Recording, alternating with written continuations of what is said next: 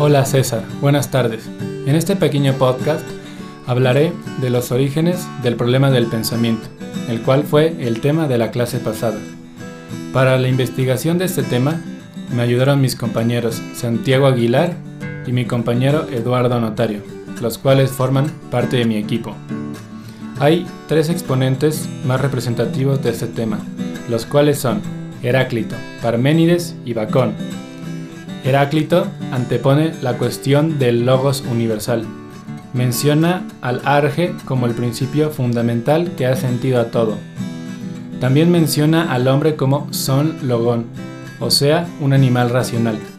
Establece que a partir del logos se pueden tomar una relación con todo lo demás. En resumen, si no hay logos, no se puede establecer ningún vínculo ni nada. Y Parménides dice que es lo mismo ser y pensar. Y que hay dos caminos, ser seguro, no ser, no accesible.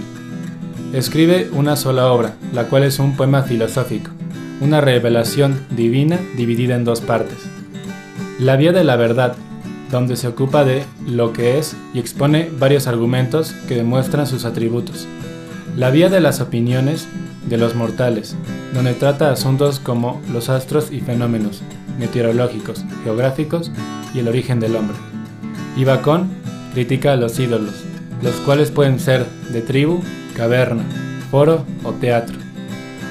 Bacón dice que los ídolos son un obstáculo, que son fanatismos. Los ídolos de tribu son los que son de naturaleza, al servicio del hombre. Los ídolos de caverna dicen que solo es real lo que es de uno. Los ídolos, los ídolos de foro están llenos de prejuicios y fanatismo. Y los ídolos de teatro establecen que si alguien es famoso o tiene alguna autoridad, lo que dice es completa y totalmente verdad. Hasta aquí llega el podcast. Muchas gracias César.